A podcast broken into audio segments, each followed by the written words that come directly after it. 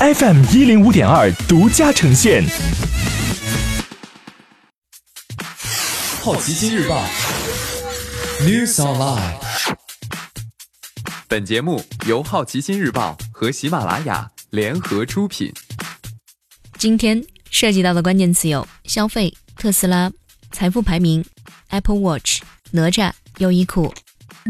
商务部称，今年全国消费将首次突破四十万亿元。在十二月三十号召开的全国商务工作会议上，商务部有关负责人介绍，二零一九年全国社会消费品零售总额将首次突破四十万亿元，达到四十一点一万亿元，将连续六年保持经济增长的第一拉动力。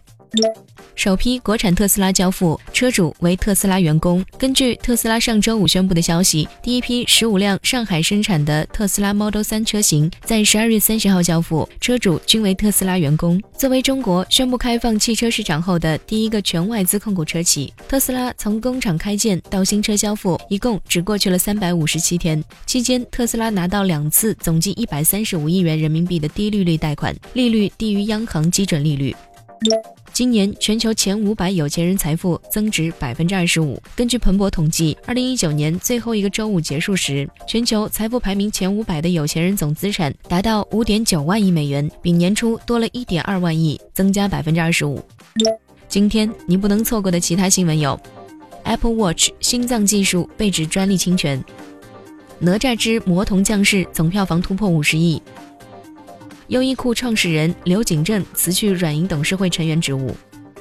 New Balance 赢得和新百伦的侵权案，将获赔三百五十五万元。国货彩妆品牌完美日记称，未来三年要开六百家线下店。国内原创阿尔兹海默症新药在十二月二十九号上市，此前曾受质疑。以上就是今天好奇心日报 New Sunlight 的全部内容，也欢迎你把刚才的收获告诉周围的朋友。好奇心日报 App。高颜值新闻媒体，让好奇驱动你的世界。我是施展，下次见。